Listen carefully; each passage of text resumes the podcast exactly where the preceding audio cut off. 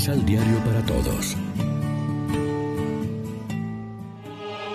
Proclamación del Santo Evangelio de nuestro Señor Jesucristo, según San Juan.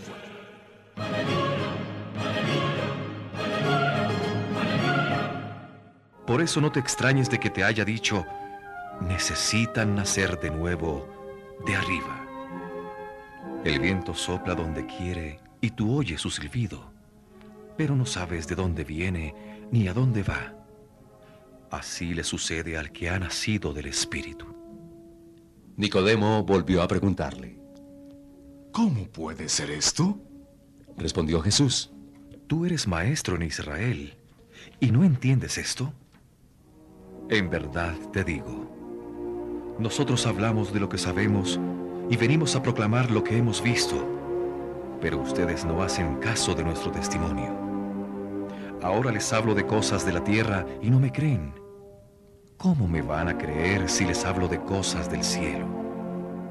Sin embargo, nadie ha subido al cielo sino el que ha bajado del cielo, el Hijo del Hombre. Así como Moisés levantó la serpiente en el desierto, así también es necesario que el Hijo del Hombre sea levantado en alto, para que todo aquel que crea tenga por él vida eterna. Lección Divina ¿Qué tal amigos? Hoy es martes 13 de abril y a esta hora como siempre nos alimentamos con el pan de la palabra que nos ofrece la liturgia.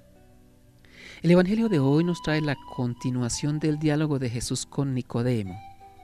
Él pensaba saber las cosas de Dios, vivía con la libreta del pasado en la mano para ver si la novedad que Jesús anunciaba estaba de acuerdo con lo antiguo en la conversación Jesús le dice a Nicodemo que la única manera para entender las cosas de Dios es nacer de nuevo.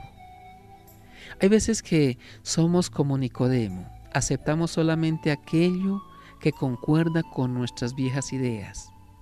Otras veces nos dejamos sorprender por los hechos y no tenemos miedo a decir, nací de nuevo.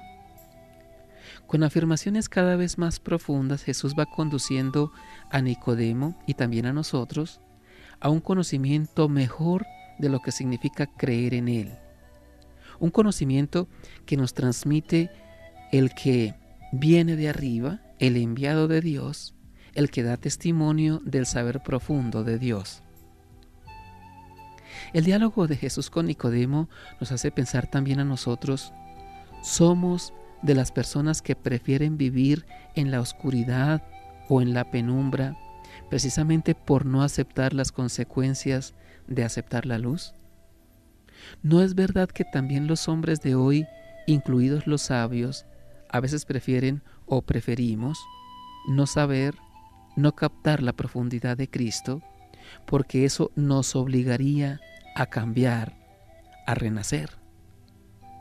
Tal vez muchas personas sencillas, sin gran cultura, sin tantos medios espirituales como nosotros, que no saben mucha teología, pero que tienen buen corazón y unos ojos lúcidos de fe, sí están mirando a Cristo Jesús con profundidad y se dejan transformar por Él, renaciendo continuamente y creciendo en su vida cristiana.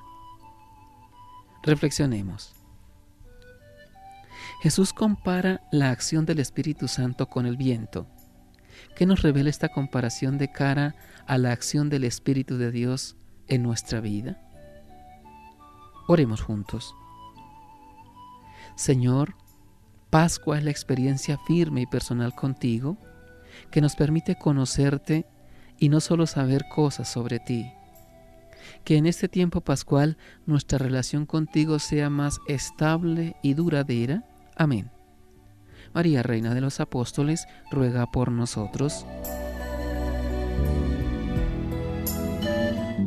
Complementa los ocho pasos de la Alexio Divina adquiriendo el emisal Pan de la Palabra en Librería San Pablo o distribuidores.